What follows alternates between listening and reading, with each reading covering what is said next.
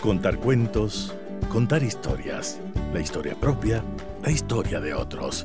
Desde este momento en Radio Sucesos, Déjame que te cuente. Déjame que te cuente. Un programa conducido por Gisela Echeverría Castro.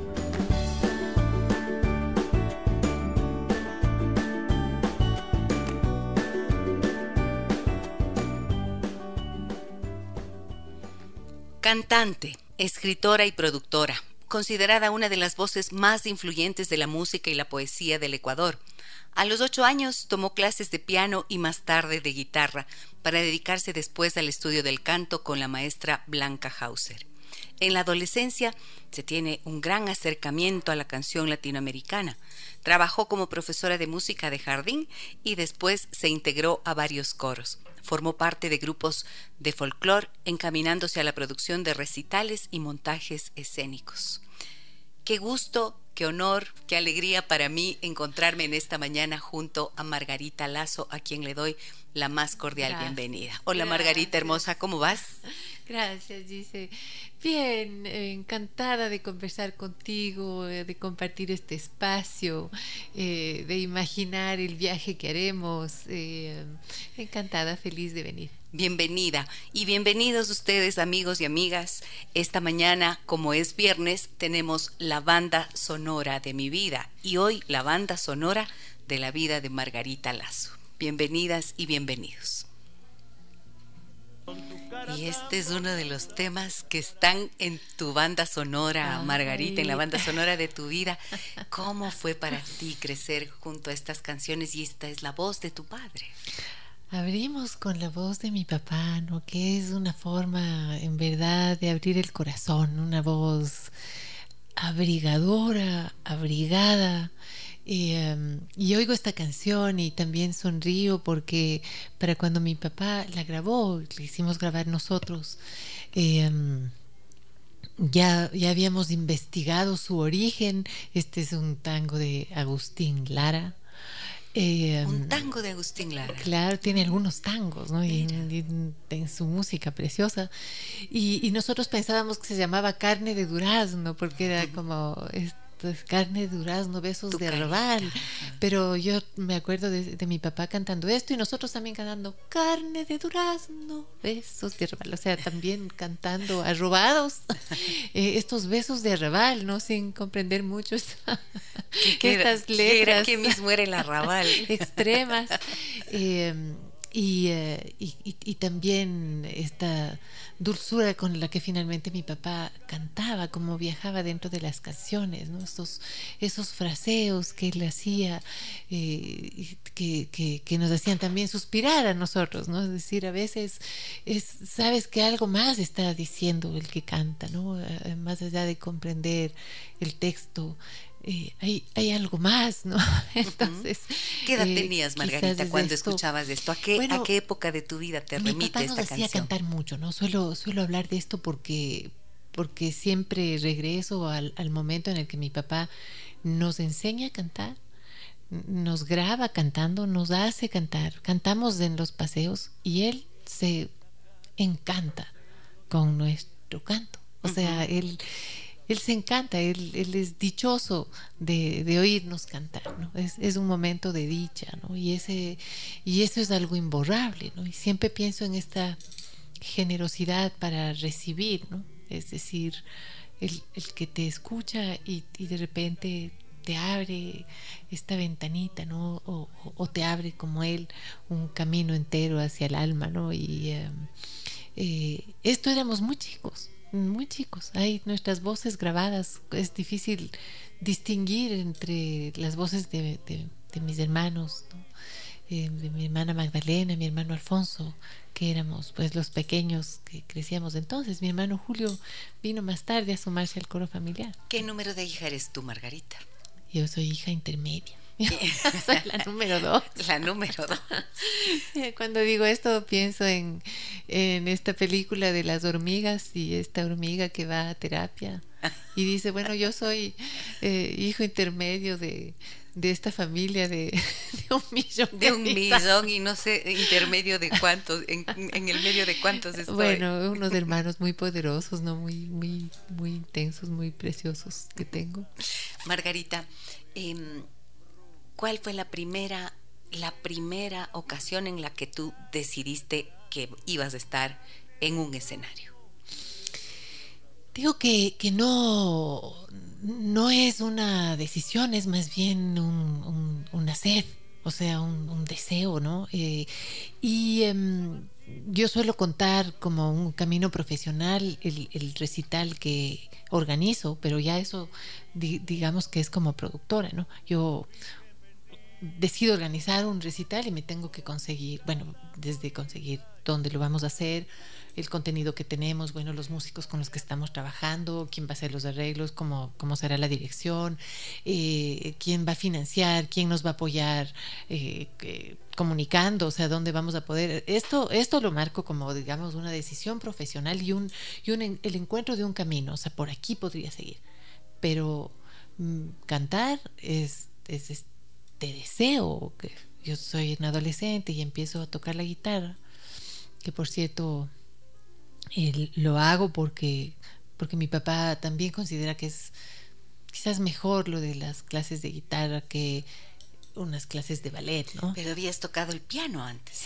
Sí, Tomaste pero clases de eh, piano. Cuando nosotros empezamos el estudio del piano, el, piano estaba relacionado a la música académica, por tanto, eh, las pequeñas piecitas que aprendíamos en el piano eran piezas eh, relacionadas, por supuesto, a las grandes obras, o sea,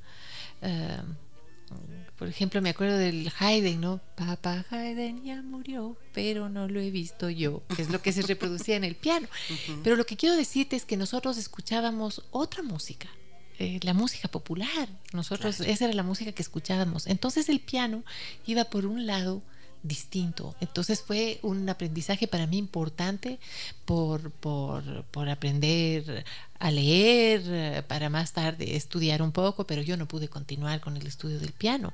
Yo me pasé a la guitarra y, em, y, con la guitarra empezó esto de cantar. Bueno, o sea, y cantar y como voy diciendo, que cante la Margarita y después eres la que lleva el instrumento musical y, de repente tienes un oficio en medio de la comunidad, ¿no es cierto? O sea, ese es el papel que, que, vas cumpliendo em, como si fuera algo natural, ¿no? Como si fuera algo natural. Llegó la guitarra a tu vida y con ella también esta posibilidad. Y con esos, ese canto... Eh, era, me imagino, una infancia que transcurría entre los años 70 y una adolescencia de los 80. Sí, claro que sí. Y por ahí tenemos eh, mm, algo de esos sonidos de ese tiempo, ¿verdad? Porque esta es parte de tu vida. Te veo así que te conmueves cuando escuchas esta canción. Es, es em, eh, Carlota era vecina de nosotros. Ella vivía muy cerca de la casa. Claro, había sido amiga de mi papá y, estaban relacionados, bueno, por la radio. Bueno, eran amigos. pero yo no la conocí en, este entorno, ¿no? Es simplemente ella caminaba por el barrio, ¿no? Eh, altiva, su cabeza blanca, un poco violeta, ¿no? Y eh, yo, yo sabía quién era ella, ¿no? Es decir, eh, yo era una adolescente chica, pero sabía quién era ella. era una cantante, había un nexo conmigo, con lo que yo pensaba hacer. No sabía que el nexo iba a ser tan grande, tan grande como, como ha llegado a ser, ¿no? Eh, porque realmente eran unas cuadras donde yo la veía era mm, por la Cordero, por la Andalucía, y, y yo la saludaba, digamos, ¿no? Con una veña, pero nunca, nunca me acerqué a hablarle, ¿no? Ah, no, hablaste nunca, nunca me atreví a hablarle. Ah, y muchos años más tarde, nosotros fuimos a actuar en Panamá, invitados por, por una agrupación de damas ah, que, que tienen alguna obra social, ecuatorianas residentes en Panamá y panameñas que han establecido una relación con Ecuador. Esta, esta fue una experiencia eh, conmovedora porque ellas, bueno, nos llevaron a hacer una actuación allá para, para gente, reunir fondos y, fuimos a esta actuación, pero de repente nos encontramos también en, en la obra social. Y la obra social era un, um, un lugar donde eh, se rehabilitaban uh, drogadictos, ¿no? Era un espacio tremendo y de repente me veo yo recorriendo estos salones, ellos no estaban en ese momento ahí, y, vemos, veo una habitación eh, larga, larga, eh, llena de, camas em, blancas, o sea, todo impecable, ¿no? Algo increíble, pero en, todas las almohadas había estas... Eh, figuras cristianas o, estampillas o, crucifijos o algo así, ¿no? Todo esto a mí me fue conmoviendo. Y de repente llegamos al comedor donde ellos iban a, servirnos un almuerzo o algo. Y el rato que entramos al comedor, yo venía ya con el corazón un poco estrujado. Ellos lo que hacen como homenaje a nosotros es ponernos música ecuatoriana. Ah. Y lo que suena es esta pena mía. bueno, yo realmente se, me abrió el piso, ¿no? De, eh, de escuchar esta voz de Carlota tan lejos, eh, lejos del Ecuador, tan honda. Eh, la, letra es, un poema, es, es un poeta argentino, ¿no? Pedro Miguel Obligado se llama el poeta. Y el, el, pasillo, la música es de Carlos Guerra Paredes, es decir, es esta combinación. Él, él convirtió ese poema de este argentino en este pasillo ecuatoriano. Sí, me parece que, esto es algo que... Sí, sí, o sea, es, eh, es se convierte en una de nuestras joyas, ¿no? Así como, bueno, Sombras también tiene el poema de una poeta mexicana, ¿no? O sea, se convierte en una joya de nosotros, pero también es simplemente este contenido que habla del, dolor, ¿no? De eh, qué, qué estremecedor eh, fue escucharle a Carlota. Yo lo que quise hacer es volver y grabar esta pena mía, pero grabar una versión cercana a la Carlota, no grabar una nueva versión con otros timbres, con otros instrumentos, sino grabar esta, esta versión. Eh, eh, y además, como digo yo, de mi Carlota, ¿no? de nuestra Carlota. También unos años en uno de nuestros discos yo pude grabar a dúo con Nelly, con, su hija, ¿no? Con Nelly, con Nelly Araujo. Eh, eh, Nelly cantaba también, pero sobre todo hacía estas segundas, ¿no? Y, y, en el Carpuelita grabamos algunos dúos, así, pero de esos del corazón. Deliciosos, lindos. Les cuento cómo yo le conocí a la Margarita. Eso es hace ya muchísimo tiempo, Margarita. ¿Qué será? Hace unos 20 años, cuando yo trabajaba en la radio de la Universidad de San Francisco, ¿tú te acuerdas? Allí yo te entrevisté por primera vez. ¿Y dónde era? ¿Dónde era? Ahí en la, en la, la, la, la, la, por el, donde ahora es el Ministerio de Educación, ¿te acuerdas? Hace mucho tiempo. Sí, y esa fue, sí, ya, ya. te acuerdas. Después, bueno, tuvimos muchos encuentros en otra emisora eh, a nivel nacional, ¿no es cierto? Y ahí ya hablábamos de sus canciones y, de su producción musical. Pero mm, me acuerdo tanto de ese tiempo en el que Margarita me, dijiste una frase que, que, siempre recuerdo, que de hecho hice una piecita chiquita de producción que decías que uno tiene que andar en la vida con los pies en el suelo y con el corazón en el cielo. sí. Recuerdo esa frase que tú dijiste como algo importante, porque era, es verdad, ¿no?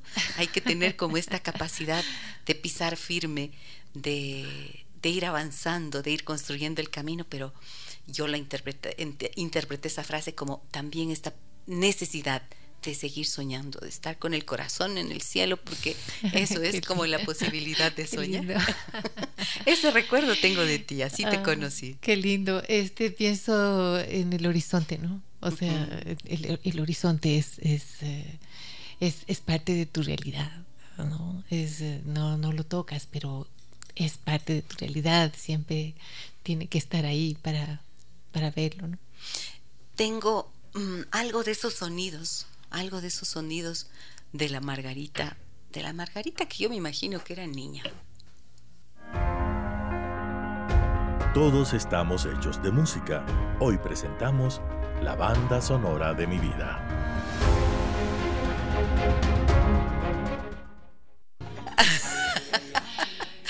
También era otra canción de mi papá y es una canción de la familia, ¿no? Es eh, y los hijos crecen con esta canción y en los cumpleaños, bueno, se canta cumpleaños feliz, se canta Chiringuchín, se canta um, Playas del Adiós, que es otro pasillo que mi papá cantaba mucho y, se canta Pecosville, ¿no? Es eh, eh, mi papá había aprendido esto en un barco, él hizo un viaje en el año 58 me parece. Y, em, y entonces él, tenía este como este recuerdo de este barco, pero era uno de sus hits, o sea, era un éxito, él cantaba esto siempre. y nosotros también, y, además se le agregaba eh, dramatismo a la canción, lo que habla de este vaquero. Eh, Fue el vaquero más auténtico que existió. Eh, o sea, era... Este, bueno, pero además lo que tenía estas proezas, pues, ¿no? O sea, el, el, es una suerte de taumaturgo, digamos que lo que, que lograba hacer era, bueno, con un palito trazar el río Grande. El río Grande, claro. Eh, o, capturar, pues con su lazo, derribar las estrellas de cielo. O sea, era eh, la, imagen de este Picosville era preciosa. Teníamos imágenes de él en nuestra mente antes de que aparezca en película, en dibujos animados y, mucho antes de que aparezca esta versión de Luis Aguilé que estábamos escuchando, pero que era una versión que, que mi papá también trajo a la casa después y que agregaba al coro después que decía, ya, ya, ya, ya, ya, y lo digo yo, fue el vaquero más auténtico que existió, bueno, y, y, hacía unas pausitas que decía, oh, oh, oh, oh, eso fue un agregado posterior eh, y que ahora está completamente incorporado. Y ahora cuando digo eso, pienso en el coro familiar de, de 19 gentes que somos nosotros, o 20, no sé cuántos. Escuchemos otro pedacito de ese coro familiar de Margarita Lazo. Estoy gozando tanto con esta canción porque yo recuerdo, me recuerda a mí misma en el patio de la casa donde vivía en ese tiempo en Ibarra, que yo tenía unos 6 o 7 años, y cantaba esta canción y me esforzaba por aprenderme la letra. Oh, eh, te digo que nos ha acompañado tanto y una vez yo hice un recital, era un recital pequeño, era este precioso lugar que era el pobre diablito y había sido un contenido lindísimo. Mm, y, había pues como siempre suele haber amigos por suerte y estaba mi papá. Y ya se acababa el recital todo serio y todo y empezaron a gritar que cante el Alfonso que cante el Alfonso y yo ya terminé el recital y me fui. Y de repente me empiezan a decir Margarita ven ven ven yo salgo y mi papá estaba subido en el escenario y cantaba Pecos Billy. esto es surrealista. en el pobre diablo. puede pasar esto? En el pobre diablo después de un concierto, de un recital y tenía una barra ahí de amigas queridas, una lindura. La figura de tu padre ha sido muy importante en tu vida, ¿no? Sí, ciertamente. Creo que, que también al ser una figura socialmente importante, eh, al, tener una voz eh, que, que, registrar aquí en la ciudad, eh, al ser alguien que ha amado Quito, que, que ha estado vinculado a, sus instituciones, bueno, sí, sí, claro, o sea, en, todas partes me sale también, ¿no? Es, sale su, su imagen, su figura. Era él, se conectaba mucho con la gente, tenía, eh, eh, había algunas cosas que, le, que le movían, ¿no? Por ejemplo, ver que la gente no tuviera transporte, que estuviera gente esperando un, bus, ¿no? Entonces eh, él de repente venía tardísimo se demoraba, se daba las vueltas, no, no había celulares para avisar ni nada. Y es que simplemente recogió a alguien y, les iba a dejar, les llevó pero te estoy hablando de cualquier rincón de la ciudad, o sea, de, cualquier persona, ¿no? Eh, desde gente cercanas hasta gentes que vivían lejísimos, ¿no? O sea, tenía esta, esta conexión con esta ciudad. Entonces hay siempre alguien que dice, tu papá me eh, ofreció esto, tu papá me saludó, tu papá me trajo esto, era, ¿no? Entonces, eh, sí, claro, ha sido muy, muy fuerte presencia. Y pensando en la voz de tu papá, perfectamente reconocible em, dentro del ámbito de la narración deportiva, ¿no es cierto? Y mm, también de tu hermano. Y tú cantando. ¿Qué significa para ti en tu vida la voz? Bueno, es, eh, esta herramienta de trabajo, es esta herramienta de alianza, que digo yo, de servicio, de conexión. Pero a mí siempre me maravilla que las voces sean tan únicas como, como las caras de las personas, como las huellas digitales, ¿no? Como tú dices, esta es voz de hombre, esta es voz de mujer. No, pero tú puedes distinguir de quién es la voz y también la voz que cambia con la edad. Y puedes decir, esta es la Mercedes Sosa joven y esta es la Mercedes Sosa Del adulta, ¿no? O, sea, eh, y, y, me encanta eso, ¿no? O sea, que, que también en las voces el, el, tiempo va pasando y vas cambiando y la voz va llenándose de, de todos los recorridos que, que has hecho, ¿no? la voz humana es eh, verdadera joya entre los instrumentos musicales. ¿no? Fíjate que cuando mi papá falleció, yo conversé con alguien que me dijo, mm, yo contaba las historias que mi papá solía contar, a él le encantaba contar historias de cuando era jovencito, de cuando era niño, y yo me sabía de memoria, todavía conservo en la memoria esas historias. Y alguien con quien conversaba a los pocos días de haber fallecido mi papá, y yo decía, mi papá era un gran contador de historias y le gustaba tanto contar estas y estas y estas. Y esta persona con la que yo hablaba me dice, ¿y le grabó? ¡Ah! Oh, y sabes que sentí una pérdida tan grande, mm. porque no, no le había grabado nunca teniendo tantas posibilidades tecnológicas que hoy tenemos, ¿no? bueno, hoy las tenemos bastante más a la mano que antes. Claro, pero hace tantos años tenía el teléfono, podía haberle grabado, nunca se me ocurrió.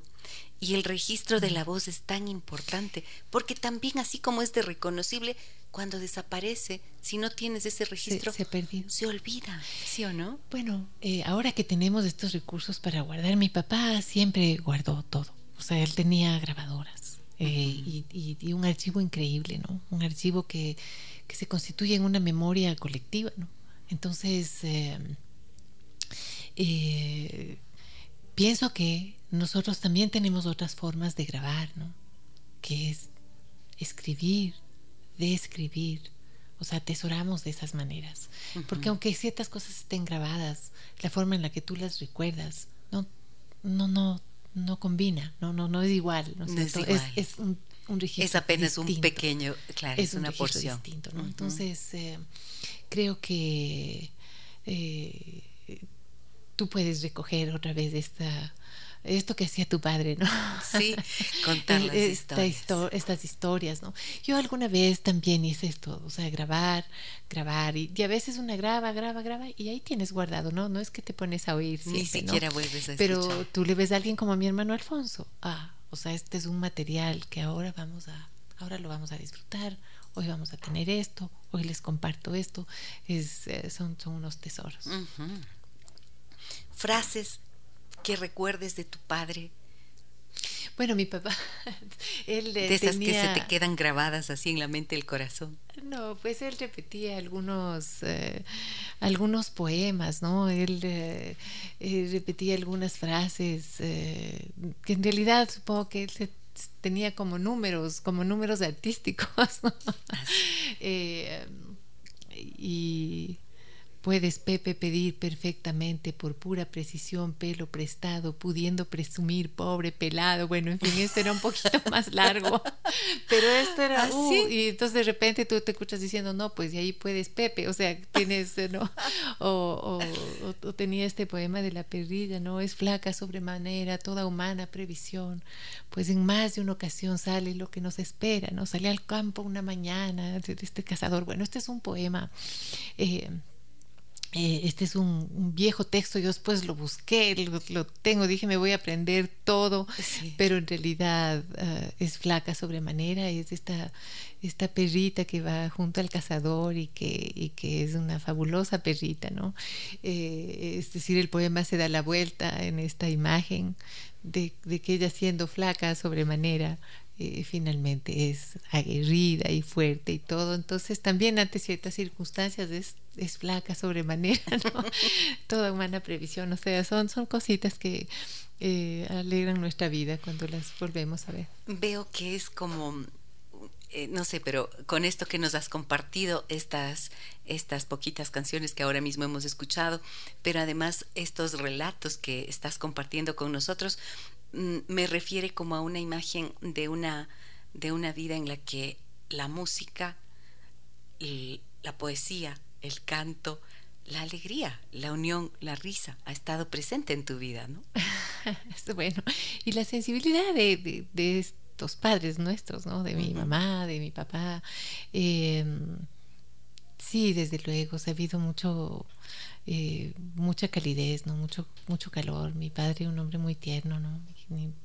Mi, mamá siempre digo yo es ha sido como la letrista no la, apuntadora eh, ha estado ahí cantando ha estado ahí apuntando no como es uh, sí sí Margarita Lazo, cantante, escritora, poeta, productora ecuatoriana. ¿Quién no la conoce? ¿Quién no la quiere?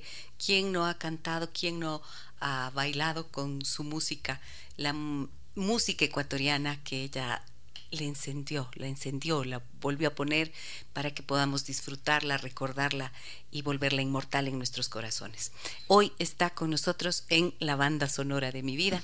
Voy a la pausa comercial, regreso con ustedes. Estamos haciendo esta transmisión en Facebook Live. Tengo varios mensajes allí. Mónica Granda dice un abrazo apretado, hermosas memorias. Margarita Javier Nazati dice saludos, excelente programa y saludos a, Margarito, a Margarita Lazo, una gran exponente de la música ecuatoriana.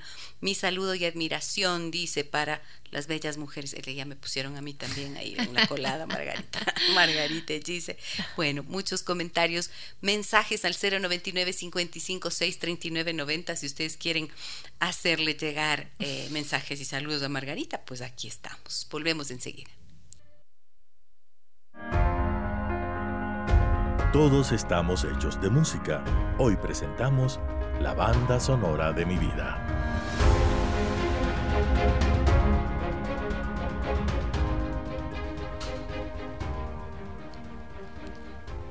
En Facebook Live estamos haciendo esta transmisión de la banda sonora de la vida de Margarita Lazo que esta mañana nos acompaña. Me dicen un saludo a Margarita desde Machachi, felicitaciones, buenos programas con Gisela, muchas gracias. Ustedes pueden escucharnos en vivo para que puedan disfrutar de la música, siempre les digo, porque en Facebook no podemos hacerlo. Pueden escucharnos en www.radiosucesos.fm si no se encuentran acá en la ciudad de Quito o en la provincia de Pichincha y aquí pues 101.7 FM Radio Sucesos. Mm, escuchemos un poco más. Es mi destino. Ahí el gran Atahualpa, ¿no? Y, y bueno, es, Atahualpa y es una mamá diosa, como digo, ¿no? La Mercedes Sosa es uh, una madre del continente que que a veces se sueña como una gran hermandad, en verdad ella representa también ese, ese sueño de la gran hermandad y es como esta gran voz que, que nos cubre, ¿no? ¿Cuántas canciones de Mercedes Sosa, cuántas canciones cantó? ¿Y tú cantabas las de ella cuando empezaste a tocar la guitarra, y Nosotros, ¿cómo la veíamos? O sea, ¿cómo yo, cómo la veía, ¿no? Con con, con, la imagen de ella no es solamente las, las canciones que yo quería aprender, o sea, ahorita pienso en mí, en la cocina, ya con los acordes de la canción. Mi papá me había regalado una guitarra y yo estoy ensayando sola en la noche y, siento que mi voz se va calentando. Ahora digo calentando, en ese momento solo me parecía que la voz iba creciendo, o sea, cada vez tenía como más volumen, más fuerza y podía cantar estas frases tan, tan tremendas, ¿no? Que es, eh, por más que la dicha busco, vivo penando, ¿no? O a veces soy como el río, eh, llego, cantando, y sin que nadie lo sepa, me voy llorando, ¿no? Esto es como algo irremediable, como que siempre nos va a pasar. Y estas verdades que, que, que encontrábamos en la voz de Mercedes Sosa, yo la veo sobre el escenario y, no quiero que nada le estorbe, que, nada pase, que nada le moleste, que no... eh, que no se mueva de ahí, ¿no? Eh, también me parece que tal vez ella me podría escuchar cantar. O sea, tengo esta fantasía delirante, delirante de que, de que estoy caminando desde esta parte baja del escenario, de que yo estoy caminando de silla en silla porque ella me está llamando, ¿no? Me, me, llama y me, hace ir al escenario. O sea, tengo una fantasía. Después digo, qué barbaridad, qué, clase de sueño iluso. Y ahí pienso en el corazón de estudiante, ¿no? Corazón. Quiero hablarles de una cosa como sangre de esperanza. Y que y de Milton Nacimiento que ella cantaba. y, y, era el corazón de estudiante que que soñaba, ¿no? Soñaba lo que íbamos a poder hacer, em, soñaba que íbamos a, poder cautivar em, eh, e, esta, esta utopía con, las manos, ¿no? Y llegaste, llegaste a estar en ese escenario. Llegaste a estar en un escenario cautivando a tanta muchas gente. veces también en el aprendizaje de que, eh, de que todos los escenarios todos eh, los que te escuchan, todas las audiencias, eh, todas, todas las almas que se movilizan contigo eh, son valiosas, ¿no? Es, a veces uno piensa, oh, lo que pasa es que tiene esta proyección internacional, ha estado en estos otros países, muchas veces buscando corazones de ecuatorianas, de ecuatorianos que están en, en otras zonas. Em, y, y, llegando con tus canciones a, escenarios súper chicos, humildes, estremecidos, ¿no? Yo te recuerdo sobre un escenario con eh, el Coliseo, el Coliseo Rumiñahui, que así repleto de gente, y tú allí vestida con uno de tus tantos ponchos porque tienes colección de ponchos, eso ya me lo sé. ¿Cuántos tienes? A ver, ¿cuántos confiesa? Ay, no, no, no sé cuántos, pero algunos son valiosos para mí, son históricos. Los ponchos. Para, claro, para este recorrido, sí, sí, claro, son, son históricos. Son vuelve a, a, unos ponchos por el lugar en el que estuvo, por lo que había pasado ese día. Uh, por, por la belleza, por lo que nos costó hacer, por lo que se me ocurrió pegarle, yo qué sé, son, Y yo te recuerdo así con un poncho negro y con unos eh, collares rojos preciosos así, y cantando y con toda la gente cantando y bailando y tú cantando una parte y haciendo que el público cante otra.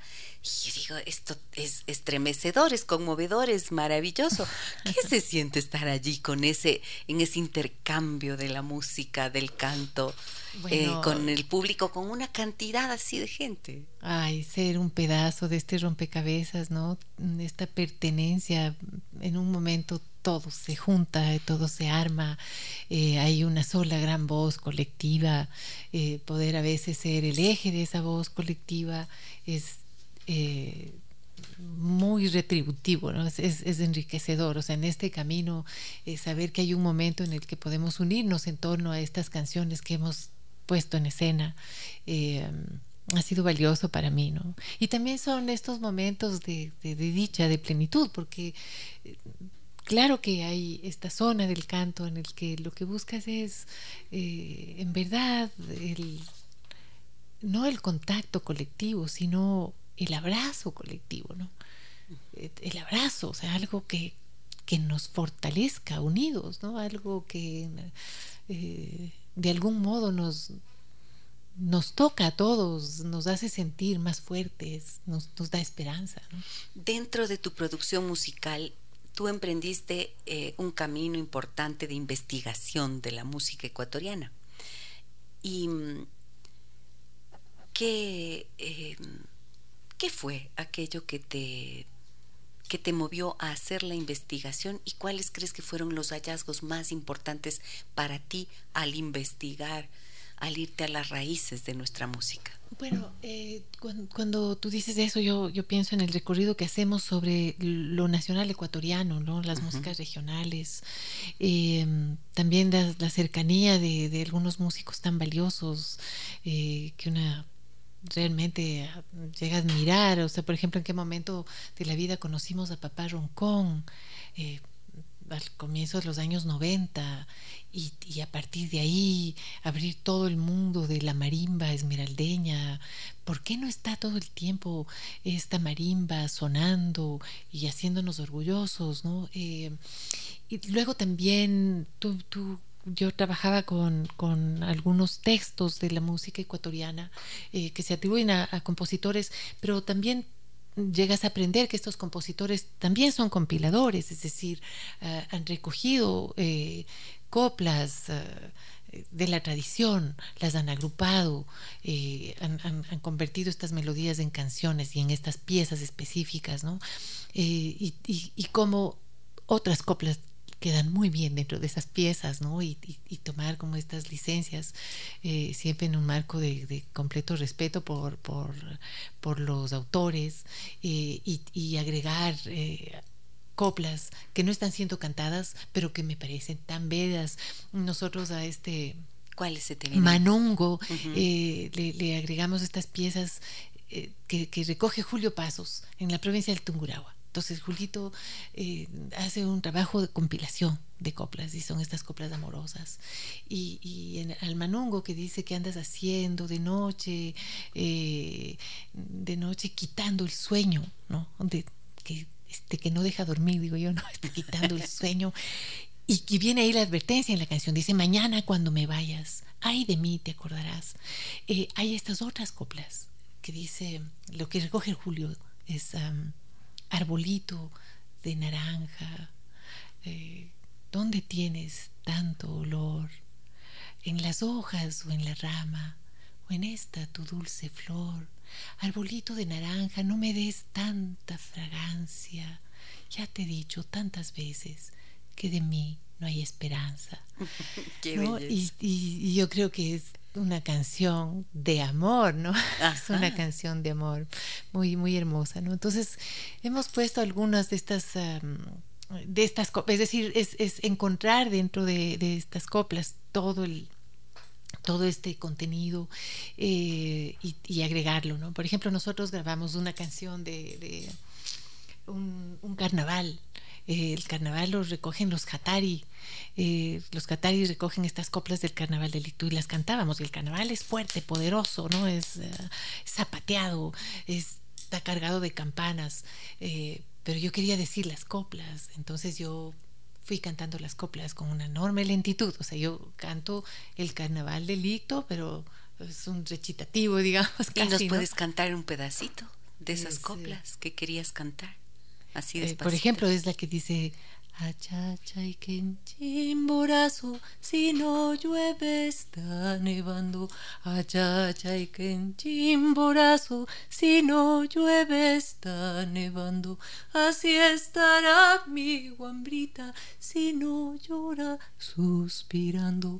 Así estará mi guambrita, si no llora suspirando. Qué hermoso. este carnaval delito. Gracias, Margarita. Bueno, qué lindo, ¿no? El carnaval delito. Miren, cantado aquí en vivo por la Margarita Lazo. Ay, una coplita, el carnaval es gigante. Bueno, el carnaval dura tres días. una coplita, pero una coplita que nos hace saber, que nos hace sentir, ¿verdad? En esta mañana. Mm, esta canción que vamos a poner ahora, este tema quiero que lo escuchen con toda atención, que abran el corazón. Escuchen esto. Todos estamos hechos de música. Hoy presentamos la banda sonora de mi vida. Seis libros de poesía ha publicado Margarita. Erosonera, Queden en la lengua mis deseos, El trazo de las cobras, que fue Premio Nacional de Poesía Jorge Carrera Andrade, la compilación Poesía de 2002, Los Lobos Desarmados y La Fiera Consecuente. Y esta canción que ustedes acaban de escuchar, este pasillo, Soñando con Quito, creo que es en donde se muestra esta vena poética tan bella de Margarita Lazo. Cuéntame cómo fue que escribiste esta Bueno, hacer letras de canciones es otra, es otro cantar, porque no tienes la libertad del texto poético, ¿no? El texto poético quizás es eso, es libertad, es ritmo en sí mismo, ¿no? Sin embargo, cuando la poesía tiene una característica que es importante, que es que te permite imaginar. Tienes este lenguaje que te conduce a hacer unas escenas, unas imágenes a partir de esa palabra. Y cuando yo oigo este, que te decía ayer, hoy te decía, este para mí es perfecta, es que estoy viendo la Alameda, estoy viendo la plaza, estoy viendo los cholanes. Entonces es realmente poético. Es, bueno, entonces lo que hice aquí, como suelo decir, es, es, cuando me toca el trabajo de carpintería, ¿no? Que es Alex Alvear me ofreció la música, yo, yo le pedía para para grabar algo y me dijo, bueno, tengo esto ahora. Y es, es, este pasillo, eh, se llama Soñando con Quito.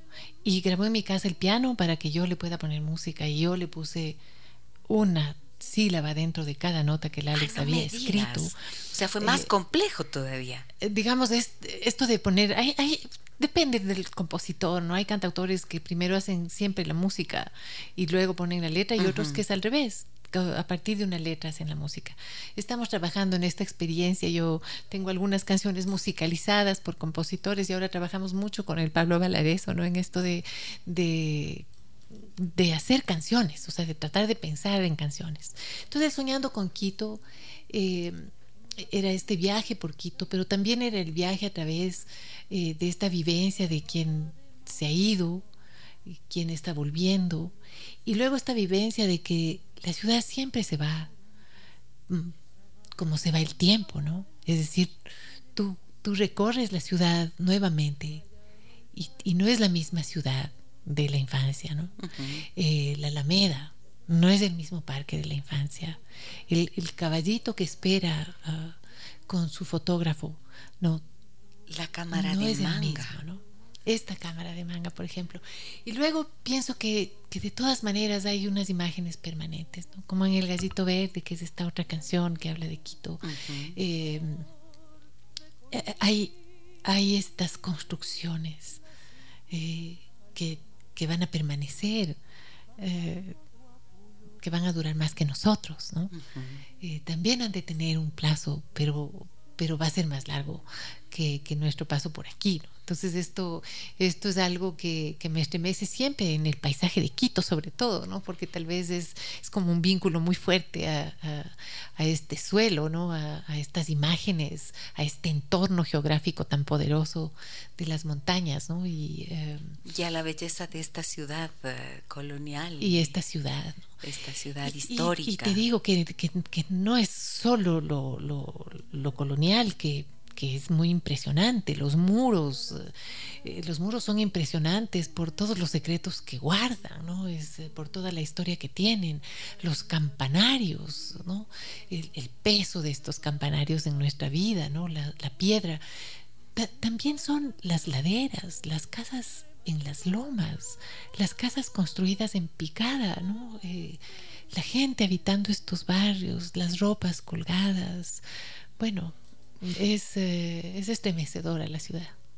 Y es eh, conmovedor lo que dice la Margarita, ¿sí o no? Me digo la Margarita porque me sale así la Margarita, pues. la Margarita que es cercana, que es próxima, que es que con esta sensibilidad nos conmueve. Qué lindo escuchar a los tiempos a Margarita, me dicen saludos y bendiciones. Buenos días Margarita, escucho tus canciones por mi abuelita que desde pequeña, mientras yo hacía los deberes, ella te escuchaba. Definitivamente tú eres parte de la banda sonora de mi vida. Qué lindo. te saluda y te abraza Julia, qué hermoso. Muchas gracias Julia, mire ese mensaje que nos envía. Dice, hermoso programa como todos los viernes en la banda sonora, un deleite para todos. Felicitaciones y mi admiración a Margarita Lazo. Saludos, Cintia. Andrés dice, buenos días. Un caluroso saludo a Margarita Lazo, excelente, 20 sobre 20. Luciana dice, hermoso programa, muchas gracias para todos ustedes que nos acompañan en 101.7 FM. Tengo más cosas, más música. Sin embargo, mm, además de esto que escribiste, como nos acabas de contar, esta vena poética tuya por ejemplo, con El trazo de las cobras, que fue Premio Nacional de Poesía Jorge Carrera Andrade. ¿Cómo fue para ti eso? Porque además de los escenarios, vas y conquistas un premio en poesía. bueno, yo en, en, eh, en, el trabajo literario soy, soy más, uh, más discreta. No sé si de alguna manera es como ser más exigente, ¿no? No he publicado mucho. Tengo otro libro eh, que es... digamos, el, último que publiqué es... Um, La fiera consecuente. No, no, no, ¿Uno más? Sí, sí, hay, hay, hay, uno más. El camal de los leones. ¿Ves la velocidad a la que vienen las cosas? el tiempo que va pasando. El camal de los leones. Em, yo eh, creo que he publicado poco. No, no, no. Eh, porque no publico mucho y porque hay que también organizar la publicación. Y ahí esa parte es como no es que tengo este título y voy con este libro porque este es el contenido que escribí, sino que también se escribe con cierta libertad y entonces eso puede ser un caos en un escritorio, ¿no? O sea, en una carpeta puede ser un caos, cómo se relaciona la una cosa con la otra. A veces estás esperando que se relacionen, eh, a veces me parece trabajos no terminados. Entonces, em, esa es la razón por la que tengo ahorita un material eh, en, enterito, digamos, ¿no? Em, el, trabajo poético tiene una libertad, eh, tiene una libertad y una complejidad. Y eh, eh, siempre pensamos que habrá un lector, pues, evidentemente, ¿no? Que hay alguien al otro lado. pero ese alguien es muy silencioso. Cuando hay un premio de poesía, ese alguien toma una palabra, ¿no? Y es importante ahora ver una comunidad de poetas a través de las redes sociales, cómo están mucho más conectados y comunicados, eh, y cómo realmente puedes acceder a un montón de material, y como antes decías, estos son los libros de mi vida, y ahora puedes decir, bueno, estas son las páginas que sigo, me he encontrado con estos poetas eh, eh, realmente a través de las redes, a través de páginas de poesía, no conoces toda la obra de un poeta, pero conoces siete de sus poemas, y son simplemente fascinantes, y te parece que conoces al personaje. Eh, ha, cambiado eh, lo de la escritura y, lo de sentirse alentado por, por las lecturas. A veces poder estar en una mesa con, con otros poetas ya es eh, una forma de aliento a estas palabras trabajadas en, en, la dirección de la búsqueda de la belleza. ¿no? Mientras cantas, lees, escribes, produces, cocinas Ah, me gusta mucho cocinar.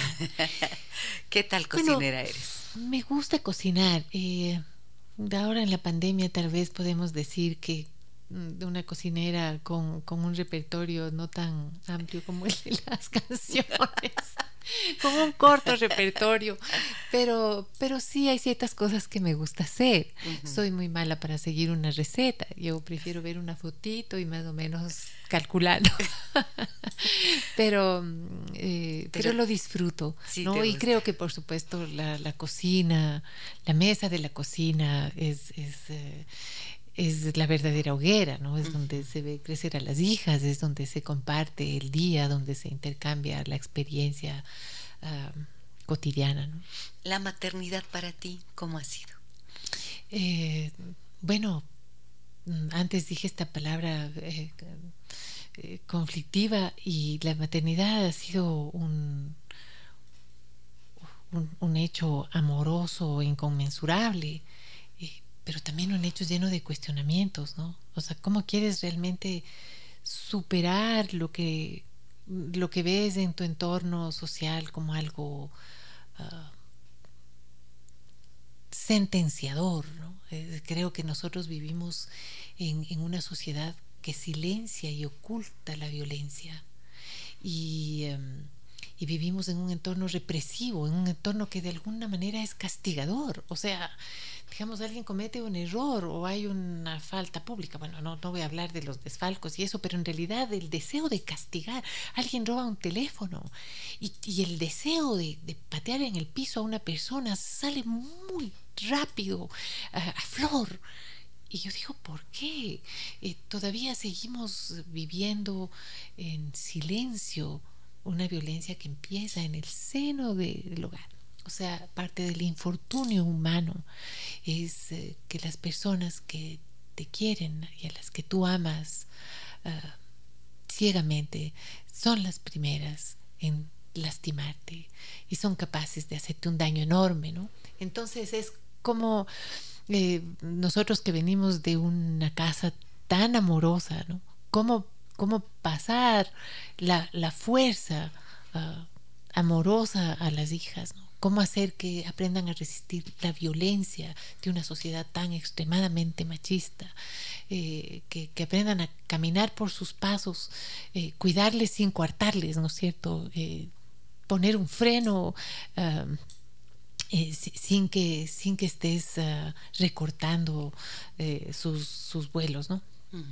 Es decir, como, como seguramente los muchos pasos que, hemos dado, eh, la maternidad la he vivido amorosamente, tengo creo que unas hijas eh, muy fuertes y bellas, eh, pero no ha estado exenta de, permanentes cuestionamientos, ¿no?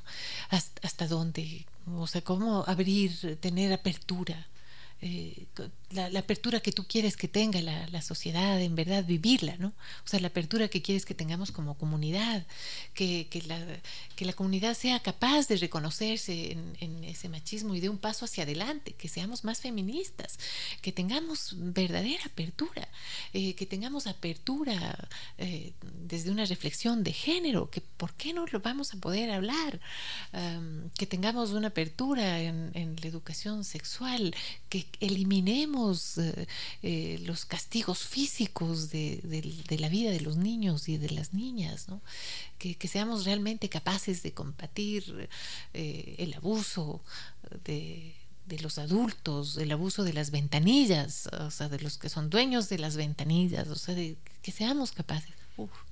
La maternidad entonces es como es también de acuerdo a esto que te escucho, es como una posibilidad siempre, ¿no? Tenemos las madres como las ganas de que la vida que viven nuestros hijos sea lo mejor posible y ojalá ellos también van empujando ese cambio tener a partir de lo que nosotros les enseñamos. Tener un mundo mejor. Tener un mundo mejor. Ser, ser, un poco más justos, más sensibles, o sea, vencer la indolencia, ¿no? Vamos a la pausa. Margarita Lazo se encuentra en esta mañana con nosotros. La banda sonora de su vida es la que estamos compartiendo con todos ustedes en 101.7 FM Radio Sucesos. Volvemos en breve. Todos estamos hechos de música. Hoy presentamos la banda sonora de mi vida.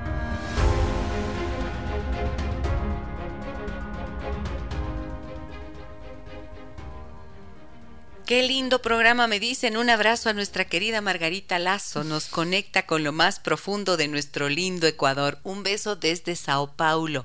Cristian nos saluda desde allí. Muchísimas gracias, Cristian. Un abrazo. Ya lo recibe la Margarita.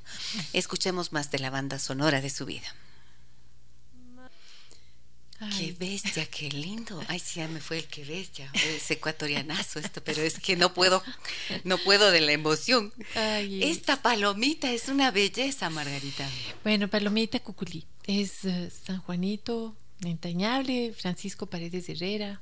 Eh, tiene estos arreglos del Pablo Valareso. Eh, desde que nosotros la grabamos ahora, también empezamos ad libitum, siempre con este me, encanta decir estas estrofas y luego adquiere la fuerza del San Juan, que es como este himno andino, ¿no? El San Juanito es también eh, tan, tan intenso, ¿no? Eh, y aquí es la, es, es, la memoria de mi abuela materna, ¿no? Y em, es como en la familia, esto era algo que, no, no, eso no, no hay como cantar esa canción esta canción hay como cantar. Porque era una canción que a ella le traía un recuerdo muy doloroso. ¿no? Ella perdió a su hermano en un incidente político. Eh, su hermano era policía y hubo una división eh, y, hubo este incidente. Eh, no sé si en el año 49. Bueno, de lo que te estoy hablando es de esta pérdida que ella tuvo su hermano cantaba, ese que tocaba la guitarra y oh. cantaba y cantaba esto. Abuela materna. Abuela materna. Mañana me voy de aquí. Eh, esta pérdida familiar que, rompe el alma de mi abuela, por supuesto, se traslada a sus hijos, ¿no? O sea, a mi mamá, pero a, todos, de alguna manera, yo sabía que había pasado algo, eh, que había una tragedia. Todos cargamos con pérdidas. Todos cargamos con No se hablaba de eso, no se contaba la historia. Mm, Solo se sabía que no había como. Murió, ¿no? Murió eh, este tío. Eh, y, y, había este dolor, digamos. Pero es como estos dolores que heredamos, ¿no es cierto? Que heredamos y que están ahí y es como que no ha habido consuelo. O sea, ¿cómo, cómo se atraviesa? Es, ¿Cómo se atraviesa la pena que, que te embarga en esos momentos. Tú no conociste tan, tan directamente y cómo, cómo esta abuela atraviesa esta pena, ¿no? Eh, ¿Cómo se llamaba tu abuela? Mi abuela Ubaldina. Mi abuela Ubaldina. Y bueno, eh, yo decido cantar esta canción. Eh, es, es, como traer esta canción de nuevo a donde pertenecía, que es el seno familiar. Y, tal vez cuando una se adueña de eso, cuando es algo solo tuyo, es también algo de, todos. O sea, eh, de repente adquiere, al, ser tan genuinamente propio, eh, adquiere el volumen de este abrazo que te decía antes. Y te conmueves profundamente, por supuesto, porque esto, miren lo que nos comparte Margarita, tiene que ver con, con una herida que pienso que a través de tu voz también sana, ¿no? Gracias. A través de tu voz, a través de este canto, a través de esta musicalización hecha por tu esposo. Es como, no sé, pero cuando me cuentas esto, digo, es como si hubieras intentado sanar esa herida a través de, de tu voz de esta canción. O sea, compartida también. Ciertamente, ¿no? Es, eh, es también bueno afirmarnos, ¿no? Eh, nos afirmamos en las pérdidas, eh, porque las pérdidas nos duelen en la medida en que eh, nos cuestan, en, la medida del amor que, tenemos puesto ahí, ¿no? y, bueno, lo que hay que siempre reconocer es lo inamovible que, que este amor es, ¿no? Margarita, te tengo un mensaje, verás. A ver. Quiero compartirte un mensaje. Ya me haces tener miedo. ¿Por qué? Pues chungo, chungo. chungo, chungo. Verás lo que me dice, ¿no? Me dice mi mamá.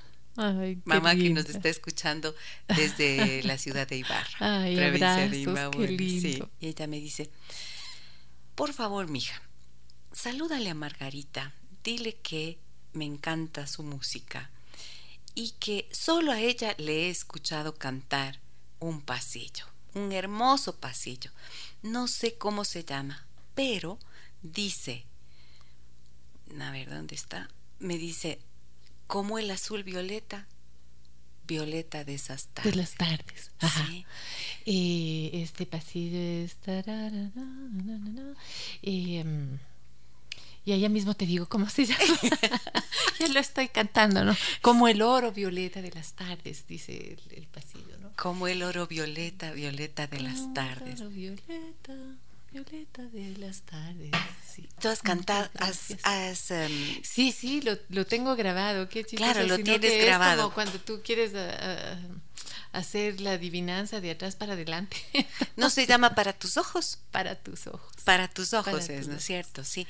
Y este, ¿por qué elegiste cantar esa, este pasillo? ¿Por qué te gusta? Este es un pasillo lojano, ¿no? Es, eh, es un precioso pasillo y nosotros eh, cuando, cuando grabamos el disco Apostemos que me caso, una de las, de las propuestas o de lo que yo quería hacer era escuchar estas canciones con distintos acompañamientos. Y eh, eh, en este caso nosotros grabamos esto con un quinteto de cuerdas, pero en ese disco habíamos grabado algunos temas, algunos eh, con el requinto que, que, se había convertido en algo tradicional, habíamos grabado con banda, o sea, con una, con una estructura de banda, habíamos grabado con piano solo, es decir, con varios acompañamientos. Apostemos que Me Caso fue el primer disco solo dedicado a la música ecuatoriana, ¿no? Y, abrió de tal forma este camino, ese disco, y también fue recibido de tal manera eh, que nosotros seguimos en esa misma exploración por mucho tiempo. ¿no? Entonces, eh, mm, para tus ojos lo, lo, grabamos con el quinteto de cuerdas, o sea, había esta versión, teníamos esta, esta versión que era bella y bueno.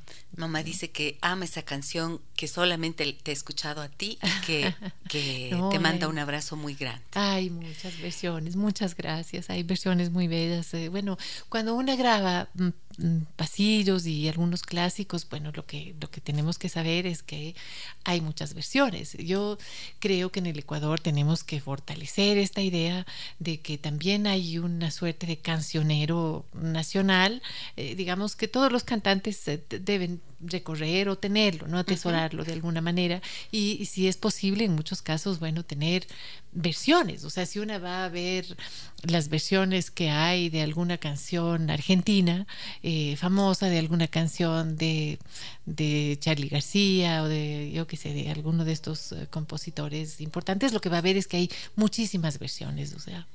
Escuchemos un poquito. Aquí ando yo en las nubes, verán, les cuento. Me siento tan privilegiada de poder conversar contigo en esta mañana, yo te Margarita. Digo lo mismo a ti, yo te digo lo mismo. Me gusta tanto poder escucharte y conocerte un poco más y que nuestros amigos oyentes y quienes te quieren, te admiran, también conozcan un poco más. Yo digo acá que en este espacio digo siempre que estamos hechos de música y estamos hechos de historias y para ti cada canción tiene una historia. Y por eso quiero que nos cuentes la historia del corazoncito. ¡Qué belleza!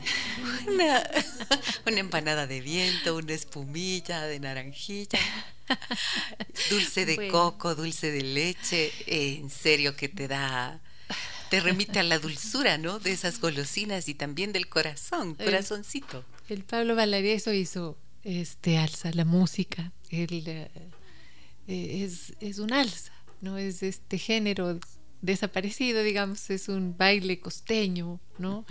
Eh, y, trasciende como, como algunos géneros que son eh, solamente son de una manera, o sea, el, carnaval, por ejemplo, tú puedes cantar muchas coplas, pero el carnaval tiene esta música, digamos, ¿no?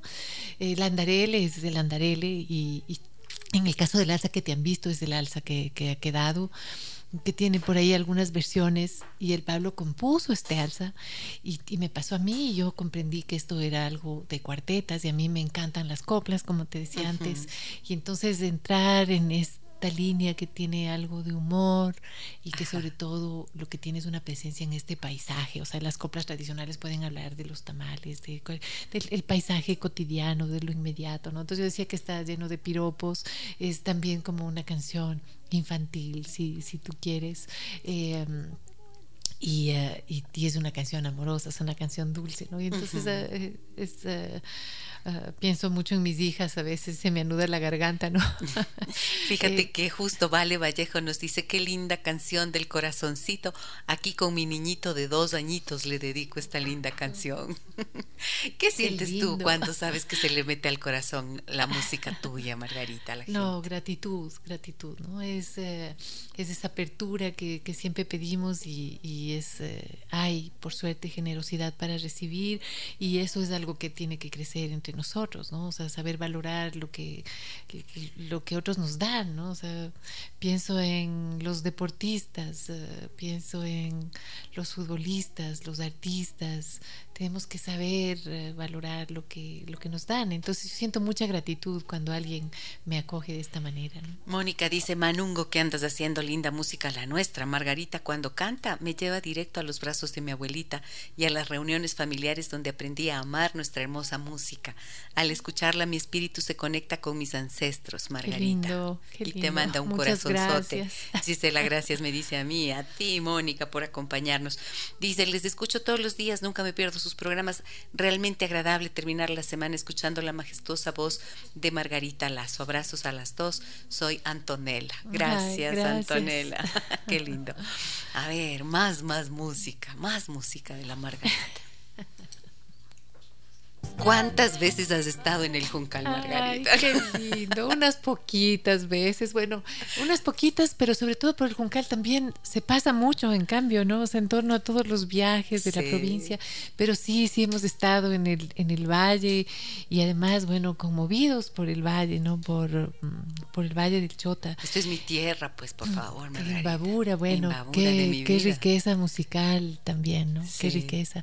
Cuando nosotros eh, tomamos este puente del Juncal era simplemente esta, son, son dos versos casi, una canción, como, como la música en sus orígenes y en una de sus funciones, o sea, la música ah, para acompañar, ¿no? La música que acompaña a vivir y en este caso un tema compuesto es como por encargo o a propósito de la inauguración del propio puente, ¿no? Es eh, eh, pensar en lo que es para una comunidad el puente y a partir de aquí, bueno, saludar este puente, saludar pues eh, en este caso al presidente que llegamos a quererle mucho por, por porque Jaime Roldós representa muchos ideales, también este presidente desaparecido, un amor al Ecuador, representa él en el imaginario popular y aquí.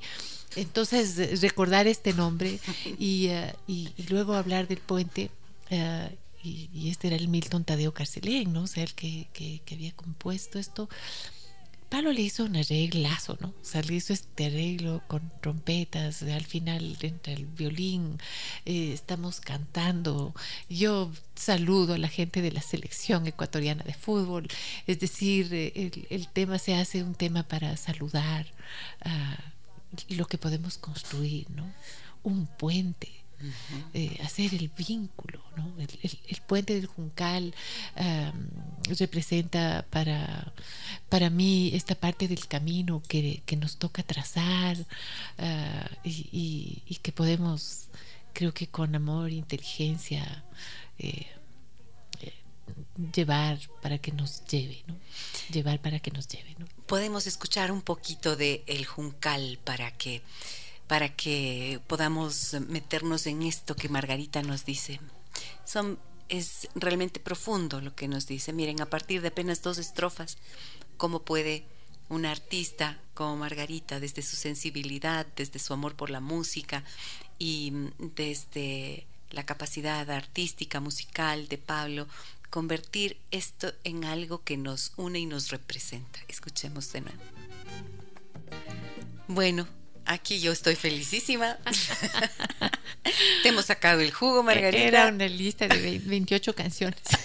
Margarita me dijo, creo que voy a hacer, voy a traicionar algunas de las canciones de mis canciones, pero nada. Creo que es infinito las posibilidades, desde luego, pero qué bello poder compartir contigo, que nos hayas traído tu banda sonora y que, que podamos, ah, que hayamos podido conocerte más a partir de ello. Me dicen acá, hola Gise, saludos a todos los del equipo del programa y a los de la radio. Un saludo enorme a Margarita, siempre que la veo o la escucho me genera mucha paz. Quisiera saber cómo maneja los momentos de estrés o ira. ¿Hay alguna canción que la calme? Dice Tatiana, nos envía este mensaje. Qué lindo. Qué no, pues claro, soy... Em, también bravísima. y, y sí, bueno, cantar a veces, ¿no? Hay, hay canciones que sí son canciones eh, eh, feroces, pero... ¿Te ayuda así a sacarte la ira alguna canción?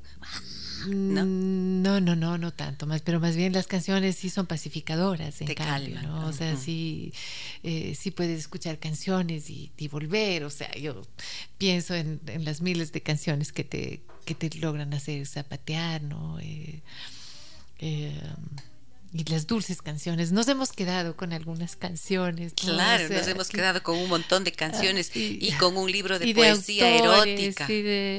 Tienes un libro de poesía erótica. En algunos de mm, poemarios hay eh, textos amatorios, ¿no? Y el primero, Erosonera, tenía más este carácter sensual y, llamatorio, ¿no? Desde, desde las letras.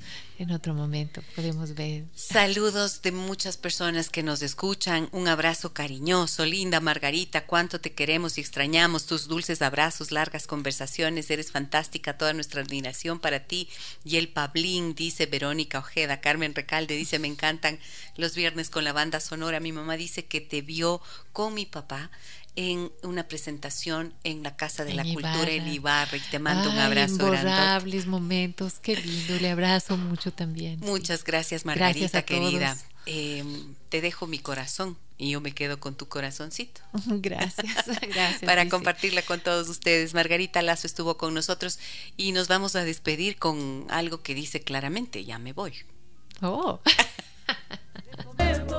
¿Cuándo te vamos a ver en un concierto, por Dios? Bueno, ojalá en un par de meses porque no queremos arriesgar nuevas fechas.